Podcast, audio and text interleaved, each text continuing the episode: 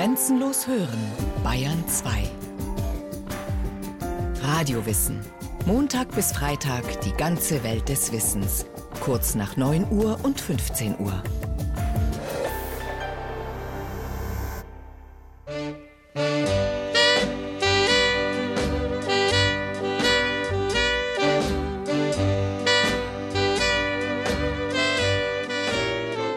Orts wurde heute ein verdächtiges Individuum wegen Landstreicherei aufgegriffen. Besagtes Individuum gibt an, Bädecker Karl zu heißen, aus Essen zu stammen und zurzeit in Berlin die Buchdruckerlehre zu absolvieren. Heißt es im Protokoll der Gendarmerie im preußischen Pilchow vom 15. Juni 1820. Karl Bädecker war 18 Jahre jung und neugierig, was ihn umso verdächtiger machte. Genächtigt hat der angebliche Bädecker in einer Scheune des hiesigen Bauern Mitzkeit, was beweist, dass er nicht dem Stande angehört, den er angibt. Nach einem Versuch, in das Schulhaus einzudringen, wurde er auf Anzeige des Schullehrers Mehlmann arretiert.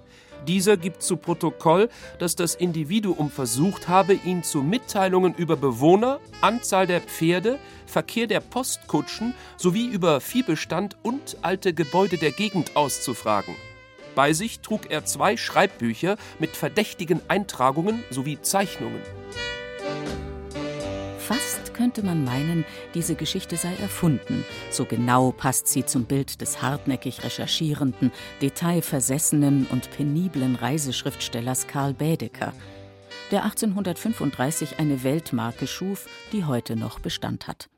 Bädeker ist der Inbegriff des Reisens, lautete einst ein Werbespruch des Unternehmens. Auch heute noch könnte er zum Einsatz kommen. Bädecker ist zum Synonym geworden, sowie Uhu für Klebstoff und Tempo für Taschentücher. 1847 reiste der westfälische Freiherr Giesbert von Finke nach Mailand.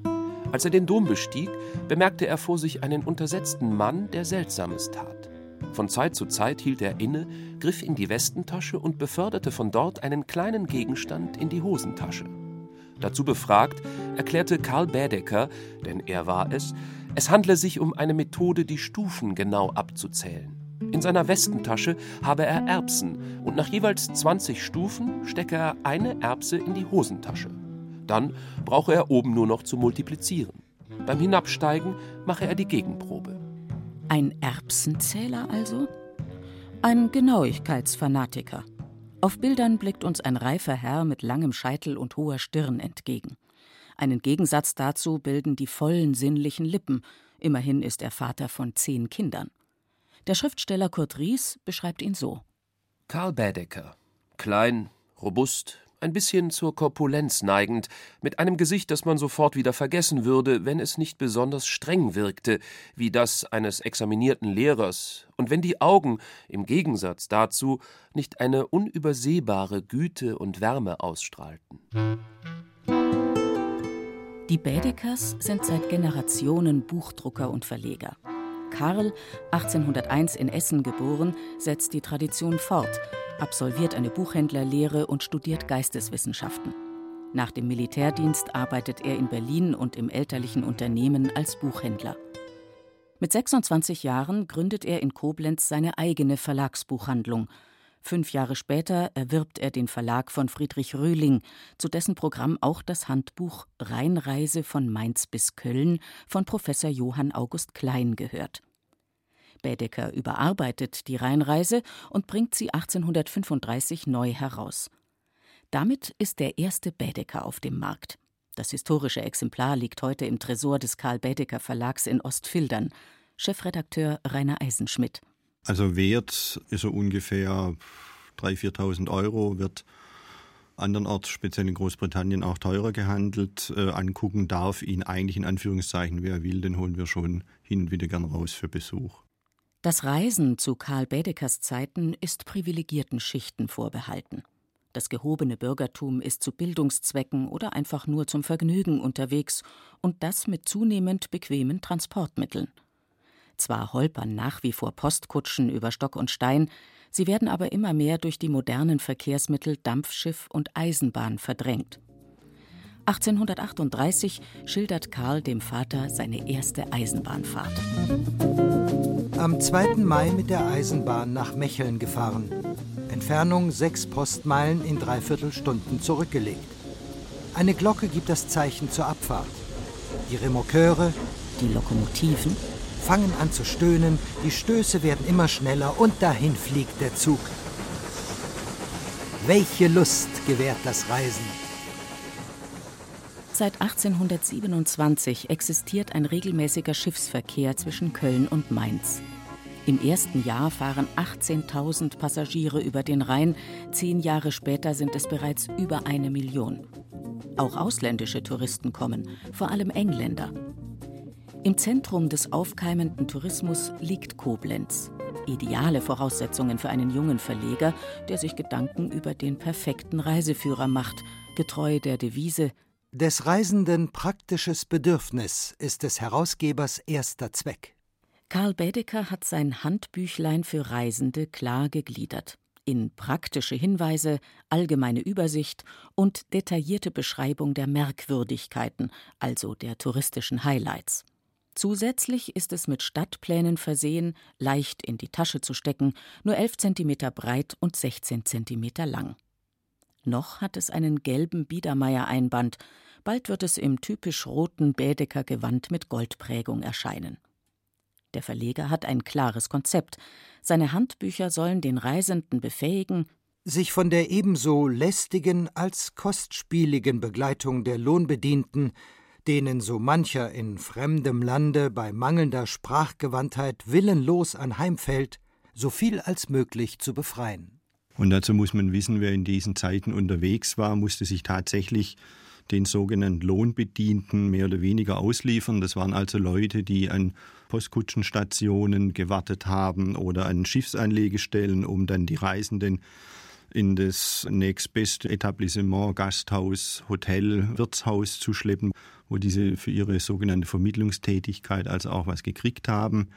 Und der Karl Bedecker hat es also geschafft, mit seinen Büchern die Reisenden tatsächlich selbstständig zu machen, selber entscheiden können, was sie anschauen und vor allem auch noch auswählen können, wo sie übernachten und wo sie was essen können. Und das hat bei der äh, Schicht der sogenannten Lohnbedienten durchaus auch zu Ärger geführt. Es gibt also Zeitungsberichte aus jener Zeit, wo die den Karl Bediger mehr oder weniger verfluchen und über den Niedergang ihres Geschäftes stöhnen. Der Bädecker ermöglicht also Reisen auf eigene Faust und er vermittelt dazu Informationen aus erster Hand. Dafür ist der Autor sechs Monate im Jahr unterwegs, das Notizbuch immer griffbereit. Karl Bädecker recherchiert gründlich und ist unbestechlich. Er nimmt keine Geschenke an, lässt sich nicht frei halten. Peter Baumgarten, der frühere Chefredakteur des Bädecker Verlags, schreibt in seiner Biografie Nichts ärgert ihn mehr, als für gutes Geld eine schlechte Gegenleistung zu bekommen. Deshalb recherchiert Bädecker gelegentlich inkognito nach, ob sich die Wirte an seine Empfehlungen halten. Die beste ausdauernde Empfehlung eines Gasthofes ist nur durch Reinlichkeit, gute Verpflegung, aufmerksame Bedienung und billige Preise zu erreichen. Bädecker hat Einfluss. Übt er Kritik, spüren Gastronomen und Hoteliers das sofort und schmerzhaft am schwindenden Umsatz. Bei seinen Erkundungen naher, ferner und fremder Welten ist der schreibende Verleger am liebsten zu Fuß unterwegs. Im Sommer wandert er, im Winter verarbeitet er seine Notizen. In der fünften Auflage der Rheinreise von 1848 schwärmt Karl Bädecker Wahren Genuss von einer Reise durch die gesamte Pfalz hat nur der Fußwanderer. Er braucht nicht zu befürchten, hier jenem anmaßenden, übersättigten Reisepöbel bei jedem Schritte zu begegnen, der in dem engeren Rheintal vermöge, des leichten Dampfverkehrs das Land heuschreckenartig überflutet. Reisepöbel ein drastisches Wort für die anscheinend schon damals in größeren Gruppen auftretenden Vergnügungstouristen, die an Kultur weniger interessiert sind. Karl Bedecker sagt seine Meinung direkt. Die frühen Handbücher sparen bei ihren Beschreibungen nicht mit Kritik und ziehen sich schon mal den Zorn erboster Landesvertreter zu. komm ein bisschen mit nach Italien, komm ein bisschen mit ans blaue Meer. Und wir tun, als ob das Leben eine schöne Reise wäre. 1866 protestierte die Handelskammer von Neapel mit allem Nachdruck gegen den Band Unter Italien. Genannter Karl Baedeker hat unter anderem in ganz Europa verkündet, dass in Neapel das Plündern von Reisekoffern häufig vorkomme, dass man als Fremder ständig von Bettlern belästigt würde und dass die Reinlichkeit bei der Bevölkerung des ganzen südlichen Italiens viel zu wünschen übrig lasse. Die Handelskammer der Stadt Neapel betrachtet die Verbreitung solcher Behauptungen als einen Angriff auf die Ehre Italiens, vorgetragen von einem überzeugten Feind unseres Landes. Die frühen Reisehandbücher sind geprägt vom Stil und der Persönlichkeit Karl Baedekers, dessen Lieblingsland übrigens die Schweiz war. Der Schriftsteller Kurt Ries nennt ihn einen väterlichen Ratgeber, der dafür sorge, dass die Touristen nicht übervorteilt würden. Denn Karl Baedeker ist ein sparsamer Mensch, und so warnt er seine Leser vor Geldschneiderei und gibt Tipps, wie man unterwegs gut wirtschaftet. Vielleicht war er sogar geizig, meint der heutige Chefredakteur des Bädeker Verlags Rainer Eisenschmidt. Von ihm gibt es den schönen Spruch: Zum Reisen gehört in erster, zweiter und dritter Linie Geld. Das hat sich ja bis heute nicht geändert und deswegen hat er auch immer geguckt, dass Gasthäuser, Wirtshäuser, die er empfohlen hat, ein gutes Preis-Leistungs-Verhältnis haben. Er hat vielleicht sogar einen Hang zur Knauserigkeit gehabt. Es gibt eine sehr schöne Geschichte, dass er in seinem Reiseführer empfiehlt, dass man bei der Übernachtung in den Wirtshäusern danach schaut, dass man zur nächtlichen Beleuchtung gebrauchte Kerzen kriegt, weil die billiger seien als die neuen. Also da wird es schon grenzwertig wahrscheinlich.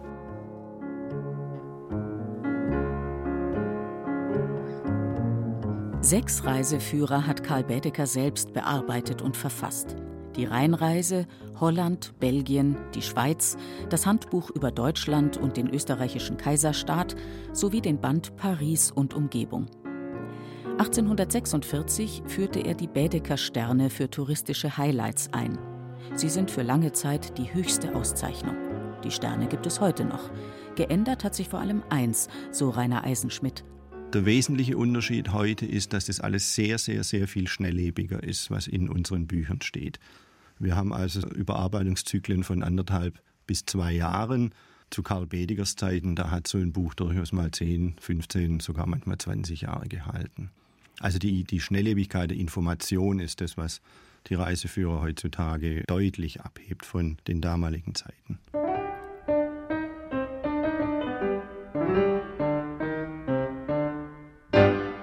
Karl Baedeker ist ein angesehener Bürger, ein Patriot, der sich politisch eher zurückhält, auch in den Zeiten des Vormärz 1848. 20 Jahre lang, von 1839 bis zu seinem Tod 1859, gehört Karl Baedeker dem Stadtrat von Koblenz an. Zeitgenossen schildern ihn als gebildeten, freundlichen, ehrlichen und erfolgreichen Geschäftsmann. Es gibt allerdings nur noch wenige Zeugnisse über diesen unermüdlich Reisenden. Viele Unterlagen wurden während des Zweiten Weltkriegs zerstört. Gehalten haben sich indes viele Legenden und Anekdoten über Karl Baedeker, die seinen Ruf, sein Image nachhaltig festigen. So berichtet die Vossische Zeitung von seinem Begräbnis im Oktober 1859. Dem Trauerzug des hochangesehenen Koblenzer Bürgers schloss sich unversehens ein des Weges daherkommender Fremder an – er trug als Vertreter aller Bärdecker Freunde das vertraute rote Büchlein in der Hand, das zum unzertrennlichen Begleiter von Tausenden von Reisenden geworden war.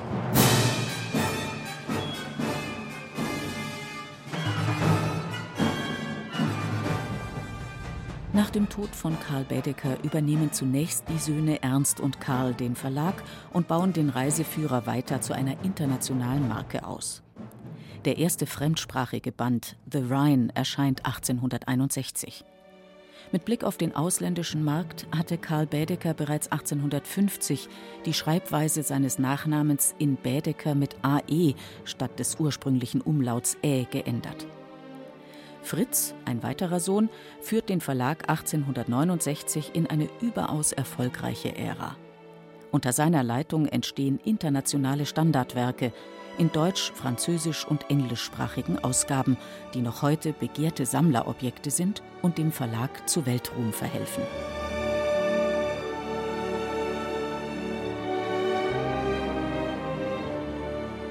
Wenn man dann noch erzählt, dass der berühmte Lawrence von Arabien immer die englische Ausgabe des Bediger Palästina und Syrien bei sich hatte, weil es nirgends bessere Stadtpläne gab, und er da davon, beziehungsweise sein Vorgesetzter von dieser Ausgabe hat 5000 Stück drucken lassen extra, um sie an seine Truppe zu verteilen.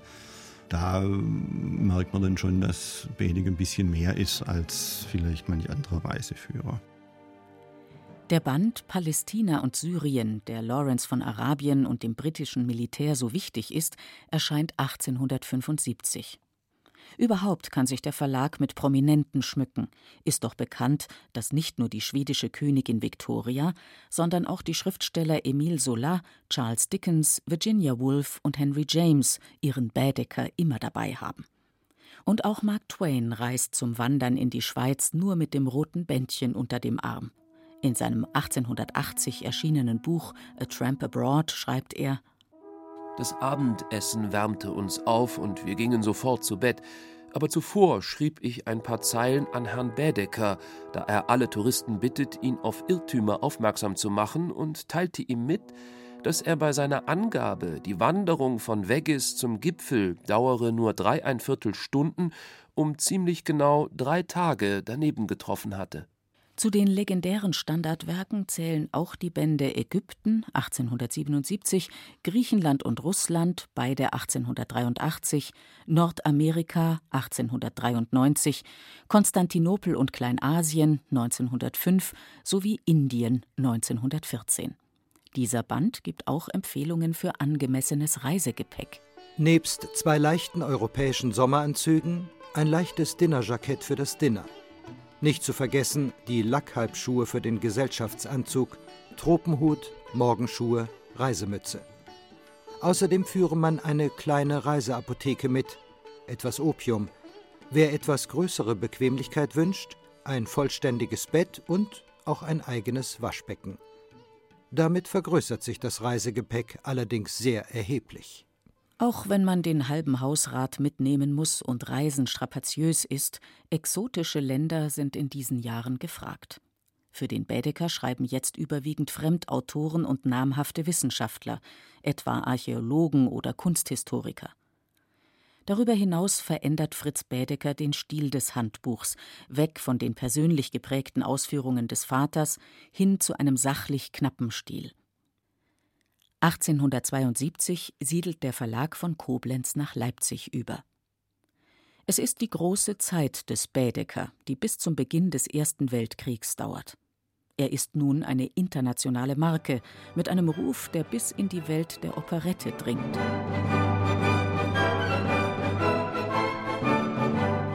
Kings and governments may err, but never Mr. Baedeker. Könige und Regierungen mögen irren, aber niemals Mr. Baedeker, heißt es in Jacques Offenbachs Pariser Leben. Es Baedekert jetzt also auch schon in der Kultur. Und selbst der große Jules Verne scheut sich nicht, die Reisebibel in seinem 1896 erschienenen Roman Clovis d'Ardentor direkt zu empfehlen. Wenn man ein Land nicht kennt, tut man am besten, seinen Bädeker zu Rate zu ziehen oder im Fall, dass man dieses treffliche Büchlein nicht zur Hand hat, sich einen lebenden Führer zu nehmen. Auch im Film kommt das treffliche Büchlein zu Ehren. Zum Beispiel in der englischen Verfilmung des Agatha Christie-Krimis Tod auf dem Nil, in dem Peter Ustinov den Hercule Poirot spielt und die Deutschen als Karikaturen auftreten. Rainer Eisenschmidt. Da gibt es eine sehr schöne Szene, wo ein deutscher Professor mit dem Bediger in der Hand durch den Tempel von, ich glaube, Karnak läuft und die Säulen zählt und dann in seinem Bediger guckt, ob die Wirklichkeit auch mit dem übereinstimmt, was im Bediger tatsächlich drinsteht. Da gibt es auch den sehr schönen Spruch, die Deutschen reisen nur mit dem Bediger in der Hand, um zu überprüfen, ob die Wirklichkeit auch dem entspricht, was in ihrem Buch steht. Fritz Bädecker stirbt 1925. Sein Sohn Hans führt den Verlag fort, unterstützt von seinen Brüdern Ernst und Dietrich. Es sind schlechte Zeiten und düstere kommen. Nach dem Ersten Weltkrieg und während der Weimarer Republik ist Reisen Luxus. Die Weltwirtschaftskrise 1929 treibt den Verlag beinahe in den Ruin. Ein Staatsdarlehen ist die Rettung, bringt den Verlag aber unter den Einfluss des Naziregimes. 1934 schreibt das Reichspropagandaministerium Inzwischen ist die wirtschaftliche Lage der Firma Karl Bädecker jedoch so katastrophal geworden, dass die Gefahr bestand, dass das Unternehmen in englische Hände übergehen würde. Es bedarf keines besonderen Hinweises, dass Bädecker Reisehandbücher ganz einzigartige deutsche Kulturleistungen darstellen und dass sie somit eines der vornehmsten Mittel unserer Auslandspropaganda darstellen. Traurige Berühmtheit erlangt der Name während des Zweiten Weltkriegs. Bädecker Blitz nennen die Engländer die deutschen Luftangriffe 1942 auf kulturhistorische Städte wie Canterbury oder Exeter. Die Ziele sind nach den Sternchen im Bädecker ausgesucht worden. Im Dezember 1943 wird das Leipziger Verlagshaus selbst in Schutt und Asche gebombt. Dabei werden das Archiv, alle Lithografien, Druckstöcke, sämtliche Karten und die Lagerbestände vernichtet. Eine Weiterarbeit ist nicht möglich. 1948 gibt es mit dem Bändchen Leipzig einen Neuanfang. Doch kaum ist der Stadtführer im Handel, wird der Verkauf gestoppt und Geschäftsführer Hans Bädeker verhaftet. Der Vorwurf Spionage. Und das alles nur, weil auf dem Stadtplan die Adresse der sowjetischen Zentralkommandantur eingezeichnet war. Die Seite wird ausgewechselt, der Stadtplan retuschiert es ist nicht das letzte Mal, dass politische Entwicklungen dem Bädecker Verlag einen Strich durch die Rechnung machen. Rainer Eisenschmidt. Wir hatten 2000, ähm, hat sogar dazu ein politisches Ereignis geführt, dass wir mit einem Buch überhaupt nicht mehr rauskamen. Das war der Bediger Israel. Da hatten wir die aktuelle Auflage mehr oder weniger fertig. Und dann kam die zweite Intifada und es war überhaupt nichts mehr mit Israel-Tourismus, sodass wir dieses Buch dann über mehrere Jahre lang gar nicht mehr aufgelegt haben. Gut 30 Jahre zuvor musste der Verlag eine ähnliche Erfahrung machen. Beeindruckt vom Prager Frühling entsteht der Autoführer Tschechoslowakei. Slogan: Das erste Land jenseits des eisernen Vorhangs. Am Tag der Auslieferung rollen die Panzer.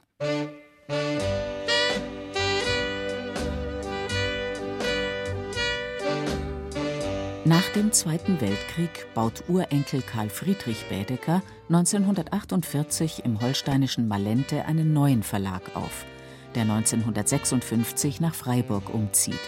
1979 stirbt Karl Friedrich Bädecker. Fünf Jahre später verkauft seine Witwe die Anteile am Verlag. Bis in die dritte Generation hinein haben die Bädekers das Geschick des Verlages und der Reiseführer bestimmt. Heute gehört der Bädeker zur Mer du Mont Verlagsgruppe mit Sitz in Ostfildern. Die rot-blauen Reiseführer mit Zielen auf der ganzen Welt sind moderner geworden, aber immer noch unverwechselbar Bädeker. Auch wenn man darin Bonmots, wie sie für den Gründer Karl Bädeker typisch waren, sicher nicht mehr findet. Der Schreiber dieser Zeilen hat die Fahrt bei Nacht gemacht und bedauert, von ihr nichts melden zu können.